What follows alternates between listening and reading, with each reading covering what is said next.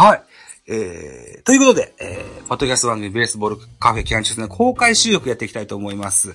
アッキーラさんは今、ランダムギフトの収録の、何でしたっけ？えー、チケットでしたっけ？そうですね。すいません。個人的なお話になるんですけども、ええ。はい。ラジオトークの方でやっております、ランダムギフト応募券っていうものを集めておりまして、うん。えーお盆以降にちょっと旅企画で使いたいなというふうに思って、あの今ですね、そちらのギフトを集めさせていただいてるんですけども、残りが今年の47枚ということで、うん。まだまだちょっと必要な力がたくさんありますので、もしよろしければ聞いていただいている方の中でよかったら、あのぜひ覗きに来ていただければ幸いでございます。よろしくお願いいたします。よろしくお願いします。はいさあ、これ、ポッドキャストでね、流しますからね。また、あの、それを聞いてくれる方もいらっしゃると思いますんで。そうですよね。うんええ、ランダムギフトっていうのはいつまでの期間？これがですね、あの、5月の、えーはい23日なので、月曜日なんですよね。あじゃあももうで、はい。う、カツカツですね。カツカツです わかりました。じゃあ僕も編集はなるべく早いめにしようと思います。お願いいたします。もうぜひ。よろしくお願いします。はい。はい。え、応援しますよ。はい。僕はあのあ。ヒカキン税なもんですから、それを送ることはできできませんが、ああ、もちろんもちろん。はい。はい。あの、課金される方も多くいらっしゃると思うから、でぜひ皆さんまにご期待して、はい。あそうですね。あの、ツイッターとかで、あの、この人集めてますよっていうふうにシェアしていただくだけでも、すごくありがたいので。はい。そうですね。あ、サイロさんからお茶頂戴しました。ありがとうございます。はい。ということで、サイロさん、アッキーラさん今、ランダムギフトを集めてらえっしゃる 個人的に向けなくていい。大丈夫なんで。大丈夫だから。それはい。はい。ということでございます。じゃあ、早速は、あ、じゃあ、あとトンさんですね。トンさんは、チームライユニット特集以来のご出演ということで。そうですね。お久しぶりになります。それも、いつでしたっけ ?2 月か3月ぐらいでしたっけね？もうちょい、4月か ?4 月か？いで、あ、そうですね。それ、4月かな？ぐらいですね、多分。ですよね。うん。えっ、と、皆さん、トンさんは、ポッドキャストで収録をされてらっし、配信されてらっしゃる、えー、トーカーの方いらっしゃいます。燃えろプロ野球ニュースという番組をされてらっしゃってて、非常に人気が高いんですけども、最近収録ないですよね。最近そうなんですよ。実はここ2ヶ月ぐらい、ちょっと収録が止まってまして、ずいぶんお忙しい。えうん。そう、ちょっと仕事、まあ仕事が忙しいのと、なんか生活スタイルがそれでちょっと変わっちゃって、全然時間の使い方が変わって取れなくなっちゃったんですよね、時間が。ああ、なるほど。トンさんが、ポッドキャスト始められた時は、コロナの真っ盛りで、リモートお仕事だったですもんね、その時はね。はい。なので、通勤時間が削れたんで。そ、その時はそうですね、週5ぐらいとかでやってましたね。ね。あーじゃあ、だいぶほどリモートのお仕事もお落ち着かれたといった印象ですか？そうですね、そこが、はい。あのー結構取れなくなっちゃったのと、うん。あと、なんか仕事がその時よりめちゃめちゃ増えて、夜までずっとカツカツで仕事みたいな状態だったんで、はい。お忙しいことで。また、でも待ってますから。そうですね、ちょっと、ねはい。聞いていただいてた皆さんには申し訳ないですけど、またやりたいと思ってます。はい。はい。ということでございまして、本日は、えー、パリーグの、うんオリックスファン代表、MC 信玄さん、それから西武ファン代表、トンさん、それから楽天ファン代表、アッキーラさんにお集まりいただきまして、えー、セバ交流戦対策会議というものを打っていきたいかなと、かように思うんです。はい。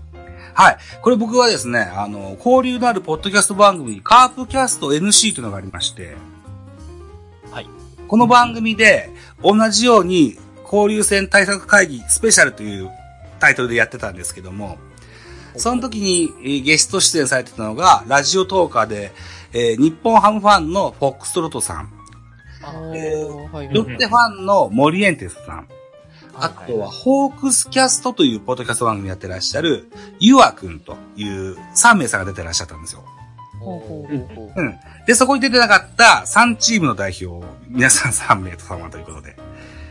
なるほど、なるほど。そうなんです。役を任されてよろしいのでしょうか。ぜひぜひ、よろしくお願いします。というふうに思います。それでですね、うん、交流戦、えー来週5月の24日からスタートいたします。はいで、えー私、えー巨人ファンでミドル巨人くんという番組ですので、あの、対戦順番に、あの、お話を振っていこうと思うんですけども、まず初戦はオリックスとやりますよね。東京ドーそうムでですね。そうですよね。そして、えーっと、第5戦が西武、ベルナド、うんうんうんベルナドームでやります。はい。うんはい。で、最終の6月10日から12日までが、楽天生命パーク宮城で楽天とやります。はい。はい。ということで、うん、あ、えー、信玄さん、トンさん、アッキーラさんの順番でお話を振っていこうかなというふうに思いますので、よろしくお願いします。はい。よろしくお願いします。はい。で、事前にトークテーマ、皆さんにお伝えしております。はい。はい。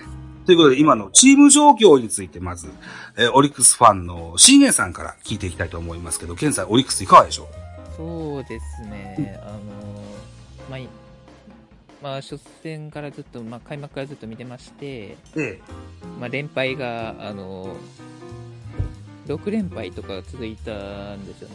え。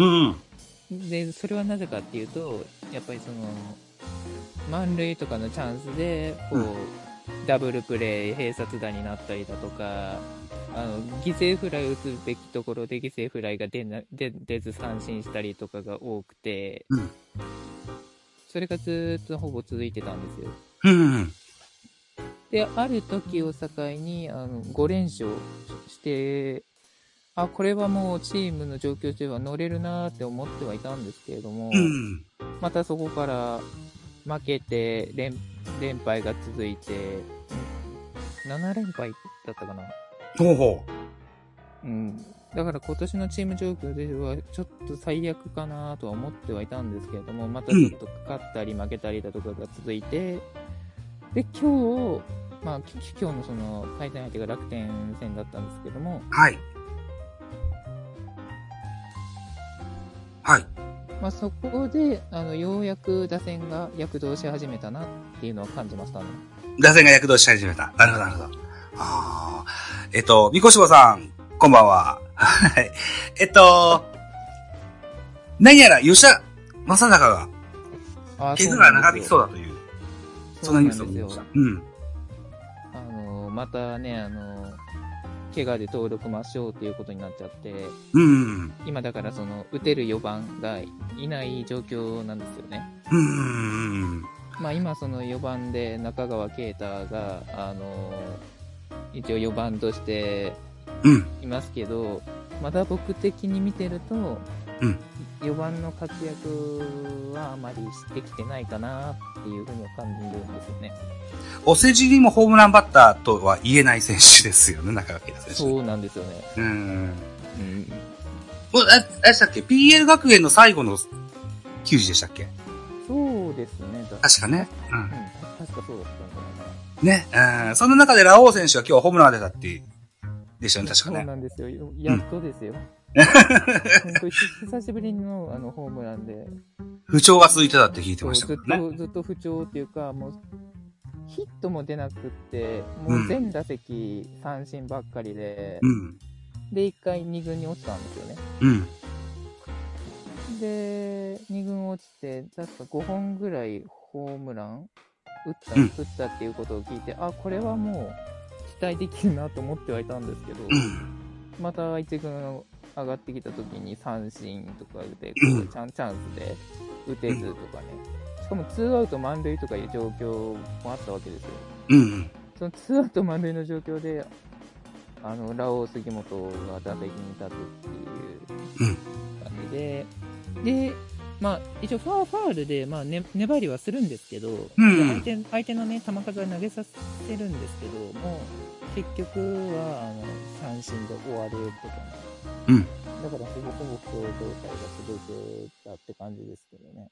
ね。う。うんただこう、交流戦に入ると、まあ、まあ、気持ち的にまあそのリリセットも入るでしょうし。そう、そうなんですよ。一応リセットは入るんですけど、うんその、まあ、初戦、交流戦のこの3連戦の相手がまず、あの、ダボさんの、はい巨巨人軍じゃないですか。巨人軍ですね。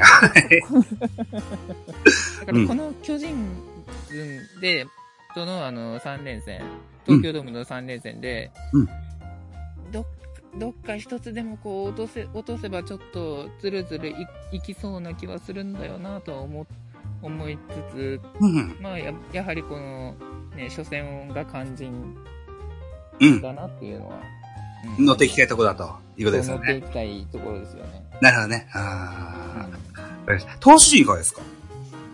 うーん、まあ、投手陣はそうですね。まあ、よ、吉信は、まあ、一応、ええ一応エースではあるんですけど、まあ、ええ。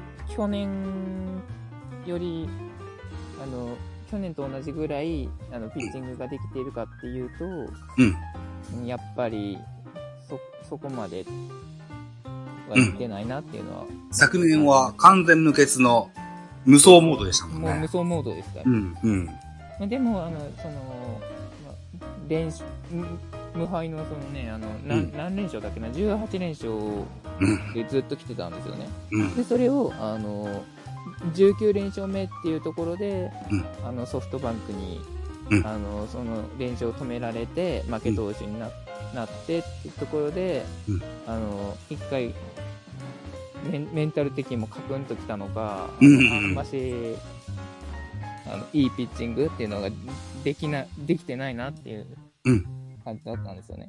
うん。一回その、で、まあ休憩っていう感じで、まあ一、一回登録抹消して、うん。でもう一回上がってきた時に、まあ京、京セラだったんですけど、ええ。そその復帰戦でしっかりまあ8回、あの、無失まあヒットは打たれながらも、うん。あの、無失点で、まあ抑えてはくれたので、うん。まあその分としてはまあ、あまあ、このままいければ、完全復活も近いだろうなっていうのはあるんですけど、なるほど、はい。まあ、まあ、今日の選抜が吉信だったために、うん。あの5回 ,5 回で降板しちゃったんですよね。はいはいはい。だからそのよし吉信はやっぱりその僕的には8回、うん、8回まで、まあ、長くともまあな7回ぐらいまでは行ってほしいなっていううん思いがあるんですよね。なるほどね。うん。うんまだ本部調子にはもうちょいかかるかと。そうなんですよ。うーん。なるほどね。ただ、そう遠くもないだろうと。本調子まあに。まあね本調子に戻れば、あの、遠くないかなっていうのは思いますね。なるほどね。まああ、決め球がね、しっかりあの、こう、ボールとストライクの狭間のところ、部分を、あしっかりとストライクと取っていただければ、あの、うんまた去年と同じようなね、吉信が見られるんじゃないかなっていうのはありますよね。ーなるほどね。あー本調子に入れれば、あるいはこう、そうですよね。うん。えー、というところですよね。うん。ありがとうございます。じゃあ、えっ、と、オリックスそのところにしときましたか。はい。じゃあ続きまして、トーンさん、西武ですよ。はい。西武、今の、今シーズン、ここまでの状況いかがでしょう？ここまでが結構厳しいというか、直近がかなり厳しくてですね、今、今日で5連敗かな ?5 連敗、はい。になって、はい、ちょうどオリックスに今日抜かれちゃったんですよね、多分、ギリギリ。あそうなんだで うんそうなんですよ。ひっくり返っちゃって、B クラス転落になってるんですけど、ああ、そうか、はい。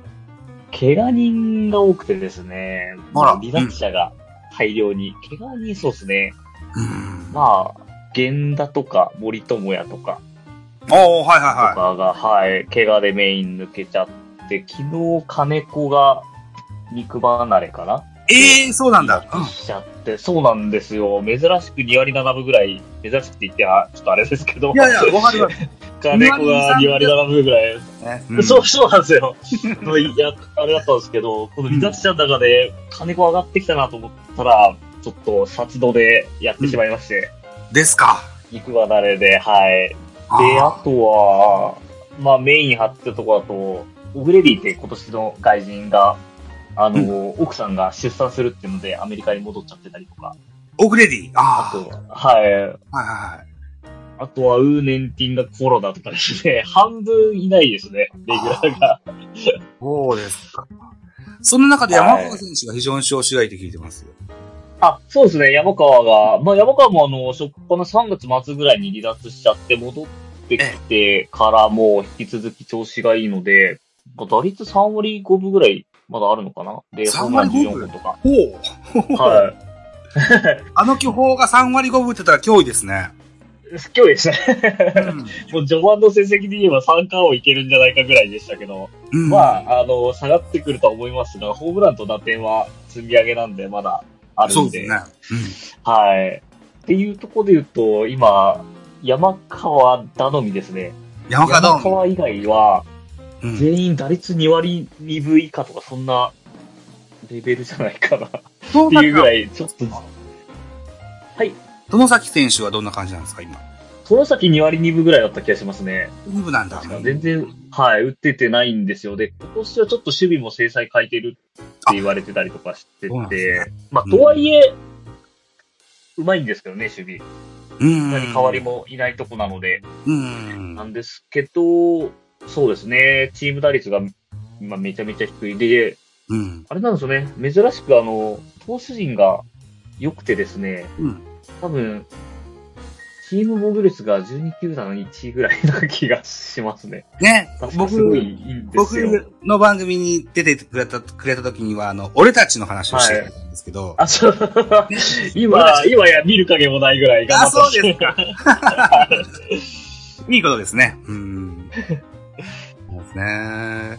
えーっと、そうかそうか。じゃあ、リーフ陣が随分、リーフ陣も含めた投手陣が良くなってきてる。あ、そうですね。投手陣いいんですけど、ん同じぐらい打ててないんで勝てないっていう、ちょっとかわいそうな感じになっちゃってますね。逆山賊打線になってるんですね。逆さ、そっか。でも、、森友哉は、もうちょいしたら帰ってくるんじゃないですか？そうですね。交流戦の初戦から、はい、帰ってくるっていう話があるので、うん。はい。そうですよね。うん。まあ、まああれは自業自得はいとは聞いてますけども。自己自得です。そうですね。だいぶ、辻さんがお冠でしたね。ね。うん。にしたって戦力ですから。ね、森さんの回転ね。は楽しみですよね。うん。あとは源田か。ね、そこは重要ですよね。源田そうですね。はい。源田は何が、どこを怪我したんですか？源田は、えっ、と、自打球で足、やっちゃって、あはい。折れてはないのが骨挫傷とかで。なので、ちょっとどんぐらいになるかわかんないですけど、今、うん離脱しちゃってますね。うん、なるほどな。あーまあ、自打球か。怪我つきもんですからね。まあでも、うー交流戦中には帰ってきそうな感じじゃないです。交流戦、そうですね、交流戦中にかなりメンバーが揃うはずなんですよ。金子は多分、まあ無理だとしても、うん。ウーミンティンが5月頭のコロナで、うん。なの。で、そろそろ復帰ですね。うん。と、はい、オグレディももう帰ってきて交流戦から復帰って言ってるので、ああ、そっかそっか。で、あと、多分若林が帰ってくるんじゃないかなあというそうです気が。はい。今2分で3割超え打っってね直近出てなかったんですけど、はい。合流するんじゃないかっていうのがあるので、いやー、多分去年流今頃でしたね。戦から、そうなんですよ。5月末ぐらいにやってしまってるので、うん。いやー、お待たせしましたね。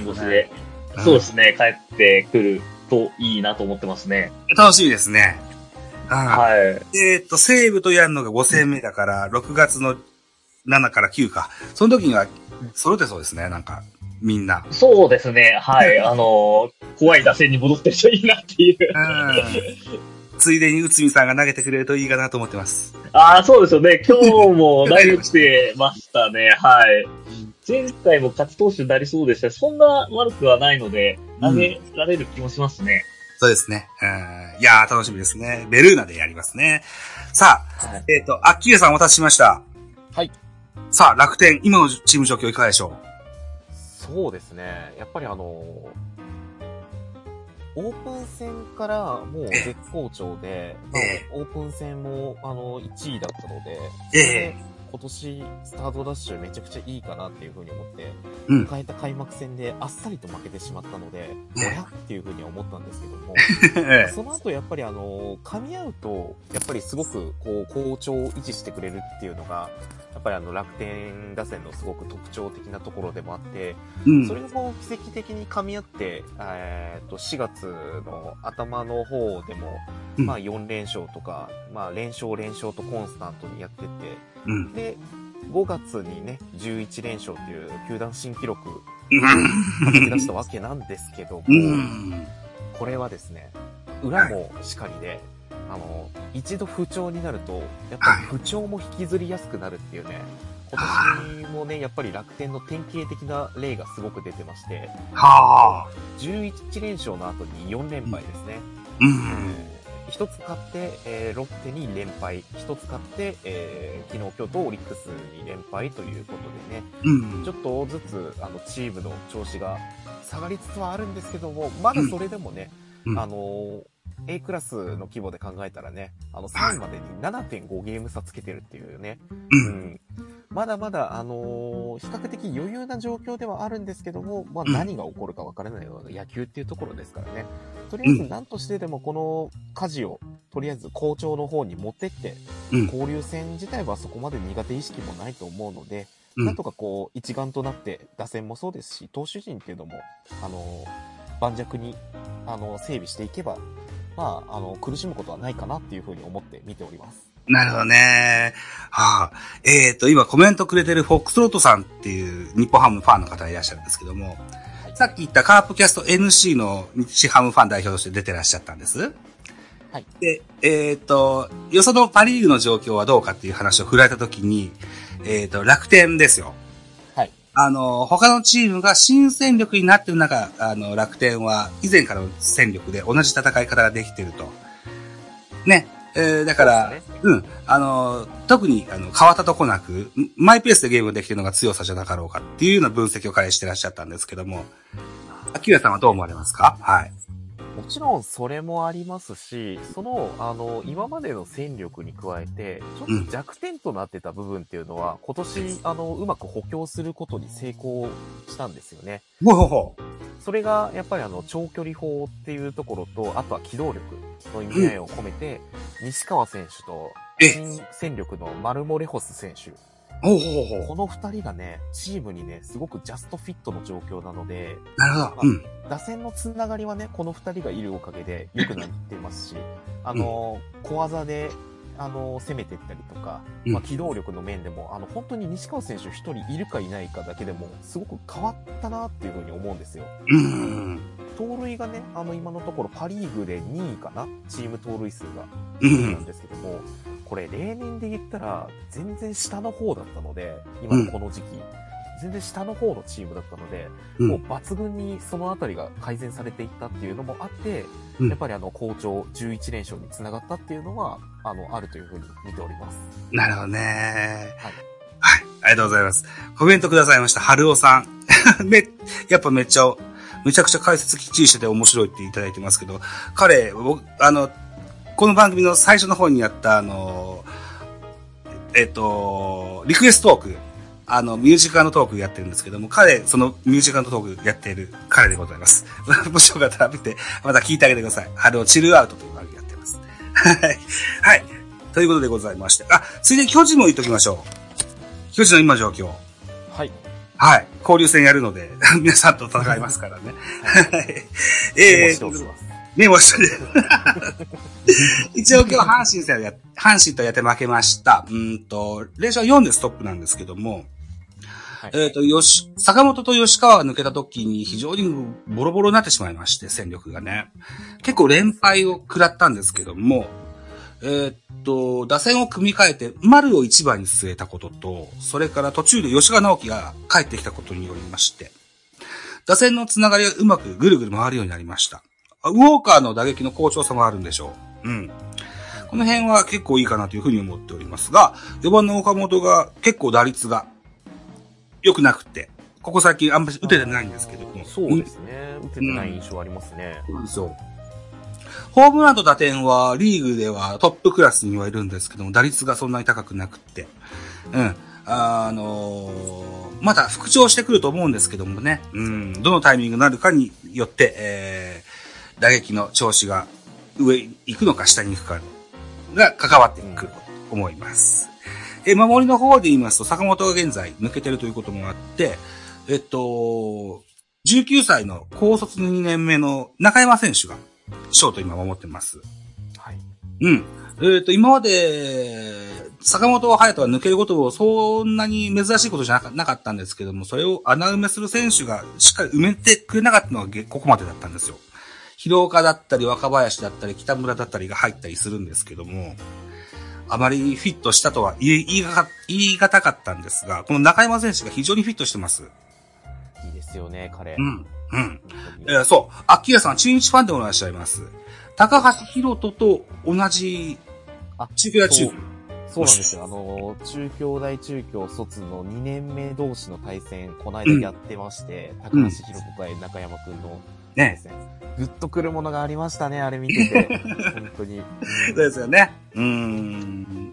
はい。ということで、えっ、と、坂本も相当くない将来、交流戦地には帰ってくると思うんですけども、それまでは中山くんがしっかり8番ショートで、えー頑張ってくれると確信しております。うん。うん。あと、抑え体制がね、えー、ルーキーですけども、ここまでしっかりできてるかなというふうに思っております。うん。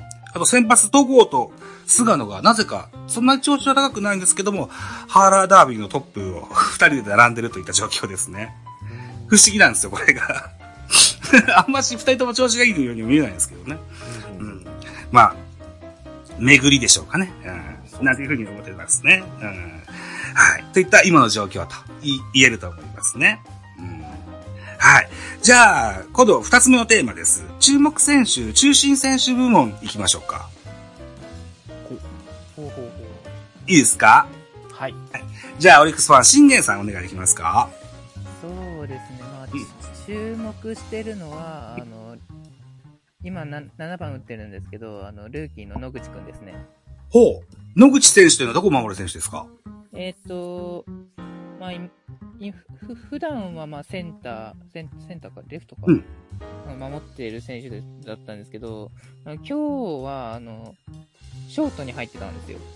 ショート、はまあの、ぜ今そのショートうん、あの、絶絶対的なそのショートのあの、もう守備職人と言われてるあの、足立良一が、うんあの、今抜けておりまして、だからあの。代わりとなるそのショートがいないんですよね。紅林くんもいないですか？そう、あの、紅林も、あの、2軍に、あの、落ちてあって、あ、そうなんですか。そうそうそう。で、今日、代わりにその野口くんが、あのうん。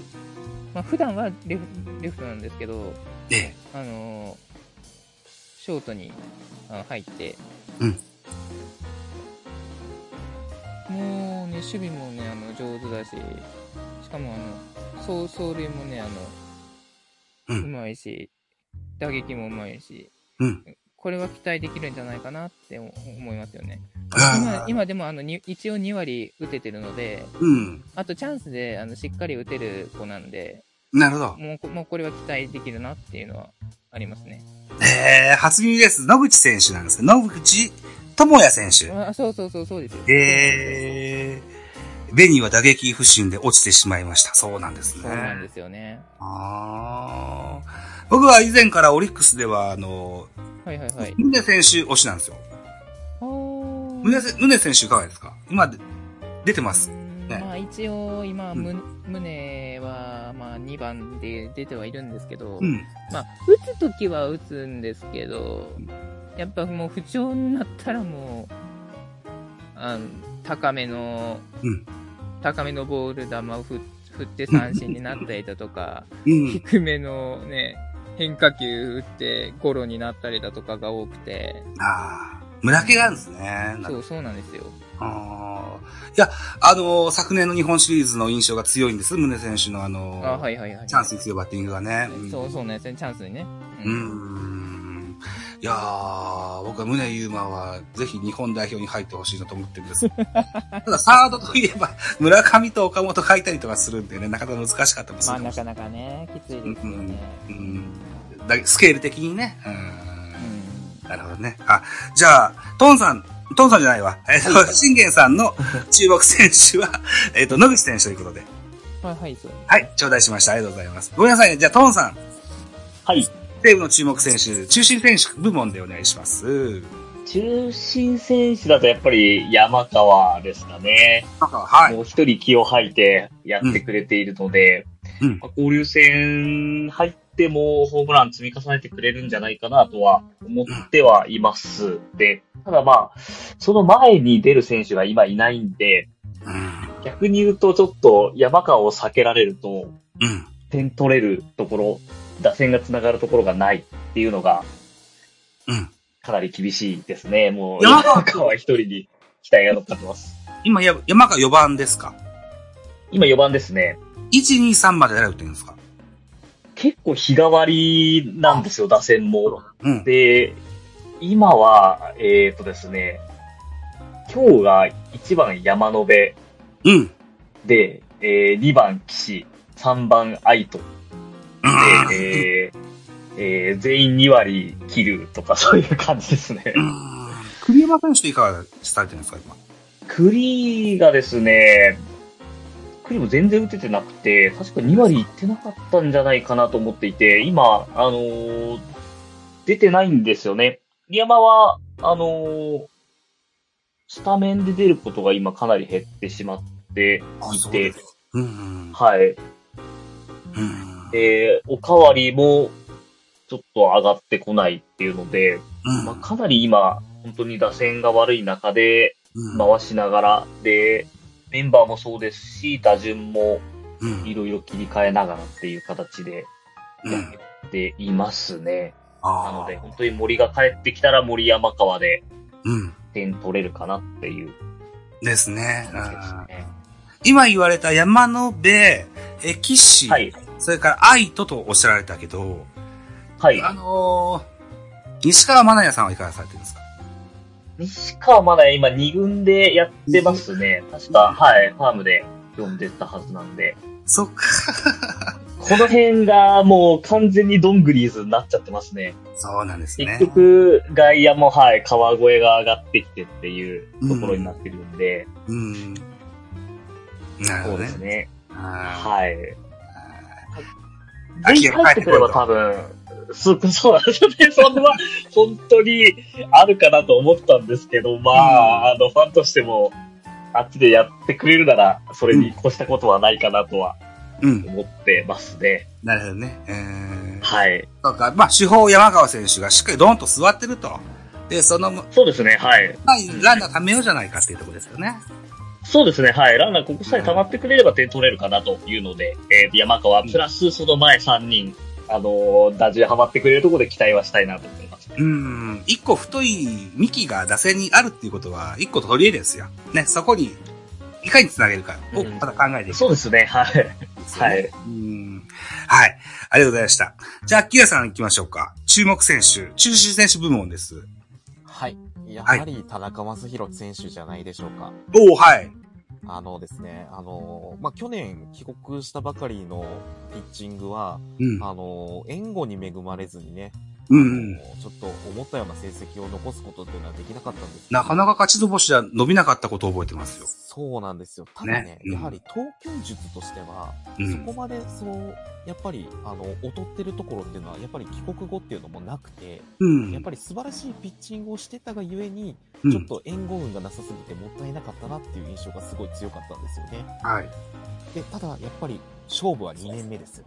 う。もうん。今年に入ってからがすごく素晴らしくて、うん。えー特にもう、あのですね、先日の5月17日のロッテ戦については、まあ、ちょっと6回、えー7回途中、ちょっと11安打6失点と、なかなからしくないところが出てしまったんですけども、ええ。それ以外のところについては、えー7回1失点、7回2失点、8回2失点、7回1失点、8回無失点で9回完封とう。いうんふうに、すごく輝かしい成績を、ほう。からね、あの、メジャーリーグに行く前のね、輝きを取り戻しつつあるっていう状況ではありましたので、うん。やはり、この間のものはもう、一発ね、ホームランが出た後に、やっぱりちょっと調子が狂ってしまったっていうことも、やっぱりメジャーリーグでもよく見受けられましたので、まあええそれはそれだというふうに見ておけば、これからの田中将大選手についても、うんあの、抜群の安定感の投球、まあ自分らしい投球っていうものを貫いてやっていけば、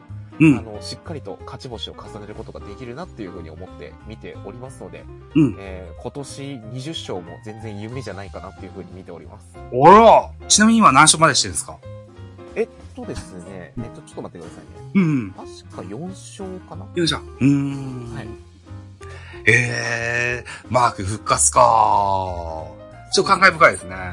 そうなんですよ。うーん。まあ、やっぱりあの、一度メジャーリーグに行ったからには、うんあの、もちろんもうずっと向こうで頑張ってほしいっていう思いもあるんですけども、ええあのーまあ、日本に帰ってきたら帰ってきたで、もちろんあの、迎え入れないっていうわけではないですし、ええあの、やっぱりこの自軍というか、あの、うん楽天に育てられて楽天に帰ってきたっていうところが、やっぱりすごくこう、彼の良さというか、人柄が出てるなっていうところもありますし、思いも強いでしょう。ね。そうですね。まあ、うんファンもついてきますから、うんそういう意味でね、やっぱり今年のマー君、いや、マー様にもね、まあ、たまにもしていただきたいと、はい、思っております。なるほどね。ああ、田中正宏か。そうか。はいしばらく僕もちゃんと動いてるマーク見てないもんな。テレビコマーシャルしか見てないもんな。よく出てますよね。うん。はい。えー、じゃあ、巨人も行ってみましょうか。はい、お願いします。巨人の注目選手は、さっきも言いましたけど、吉川直樹選手です。も中心選手部門。はい。えーっと、中日戦でしたっけね肩甲骨にデッドボール食らったのを確うか。あー、ありましたね。はい。うん。それしばらくちょっと抜けてたんですけどもね。それから復活しまして、えーっと、3番に入って、えー、マルチヒットを打つ回数も多いんですよ。う。。うん打率もトップ、あるいはトップクラスを保持してます。うん。えー、守備も、お相変わらず守備範囲も広いですし、えー、盗塁も結構やってます。彼が3番に入ることによって、あのー、2番に入ってるウォーカーを返すこともできるようになりましたし、あるいは5番ポランコへのつなぎもよく、つ良くなりました。はい。え岡本がもうちょっと打ってくれると、もっとぐるぐる回っていくのかなというふうな印象がありますので、うん。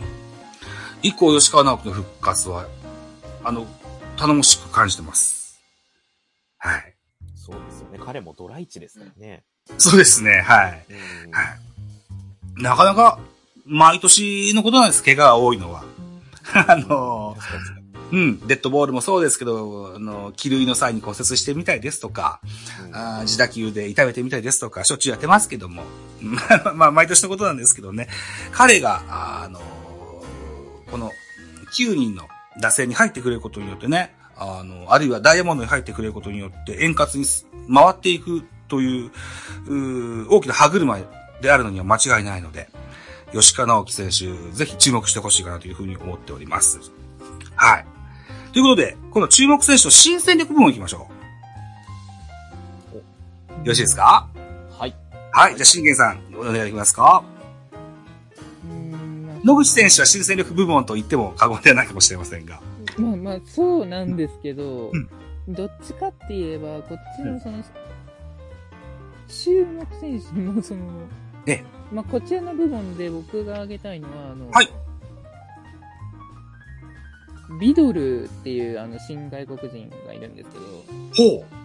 あの、さ最近ね、あの、中継ぎで、あの、投げてるんですけど、ピッチャーなんですね。はい。そう、ピッチャーでうん。投げ投げてて、まあ、あの、8回をね、あの、今任せられる、あの、ピッチャー、ピッチャーで、ええ。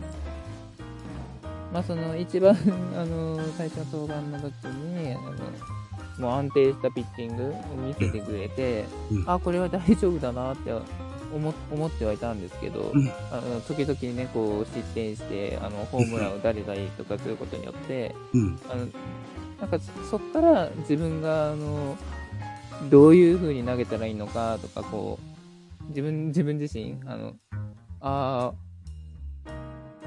ここはカーブを投げるべきなんだろうな、ここはストレート投げるべきなんだろうな、とかい、いう風に、あの、大体その、計算っていうのができて、で、ちょっとずつできてきたなっていうのを自分的に感じてるんですよね。なるほど。うん。そう、だから、それで、あの、今、今までその入らなかったその変化球とかも、こう、ストンって落ちてうんくれ、直前に落ちてくれたりだとか、うんあの、ストレートはストレートでもうね、150キロ台の、うんもう超高速ストレート投げてくれたりだとかね。うん。うん、そういう部分で、あの、三振だったり、しっかりフライだったり、ゴロとかで打ち取ってくれてるので、うん。もうここはね、あの、8回をね、これからもあのずっと任せられるようなね、あの、ピッチャーでいてほしいなっていうのが僕の、あの、思いですね。なるほどね。はい。リーグ投手もちょっと気になってたんですよ、オリックス。はいはいはいはい。また、後にね、勝ちパターンの説明とかも、あの、今どんなメンバーでっていうのを聞きあたいと思ます。はいいはいはい。もうその中の一角に入ってってことですよね。そうですね、今、あの、一角、8回を任せられる、あの、一角として、なるほど。期待してますね。なるほどね。はい。はい。ありがとうございます。じゃあ、新戦力。えー、え、ビビドル選手でしたっけ？あ、ビートル選手です。ねはい。わかりました。僕、初耳です、これ。ぜひ注目してみたいと思います。ありがとうございます。ありがとうございます。はい。続いて、トンさん行きましょうか。はい。はいえーとですね、新戦力で言うと、えー、二人いるんですけど、はい。一人はですね、あの、ピッチャー、スミラですね。スミラは、はい。もう、ドラ1、ドラ2が、初年度からローテに普通に入っているという、ちょっと事態なんですけど、隅田はですね、その中でもやってくれていて、ただ負けがちょっと先行してしまってる、まあ、これ、そうなんだ。打線の、はい、せいもあるんですけど、1勝4敗っていう、負けが先行してるんですけれど、防御率は2.74とうん。いうので、もう、はい、もう、うん。そうですね、一戦でやってくれているので、もう正直、ちょっとコーナー、高橋コーナーと、隅田っていう感じになってますね、もう西武の柱としては。なるほというとど。ころで、ピッチャーとしては隅田に期待というのと、隅田選手ね僕、セリはいテレビで見ましたよ。あのーあ、見ました？うん、ストレートの回転すごいですね。そうですね。僕はうん、あの、初っ端の登板の時見に行ったんですよね。開幕2戦目かな。現地、はいベルーナですか？現地で、はい、行きました、ベルーナに。ええ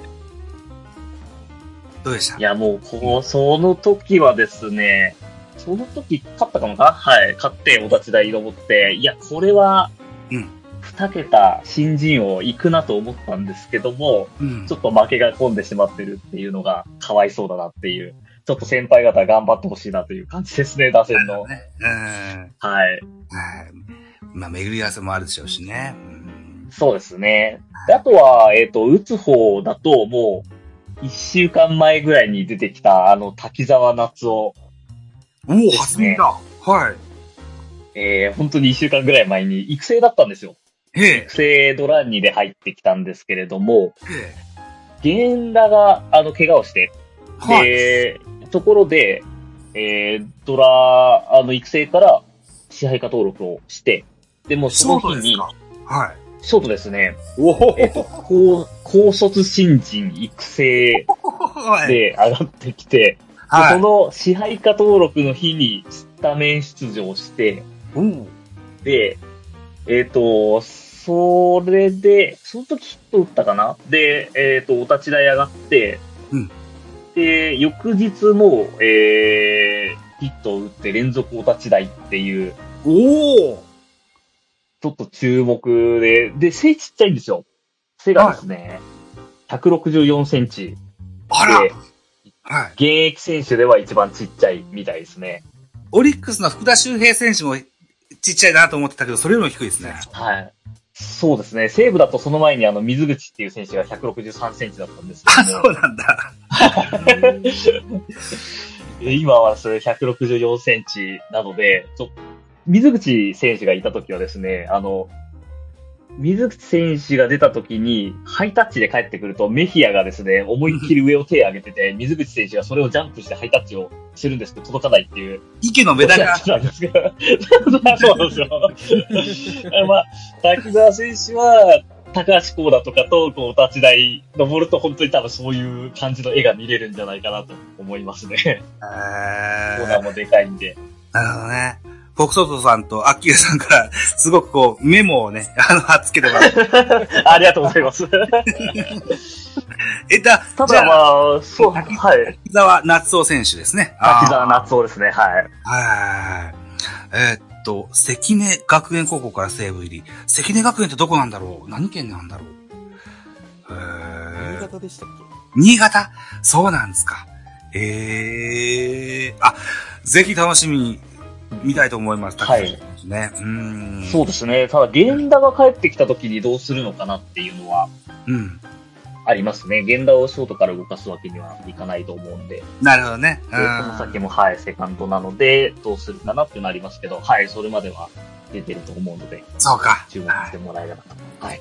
ありがとうございます。はい、滝沢夏夫選手ご紹介いただきました。続いて、アッキーヤさん行きましょうか。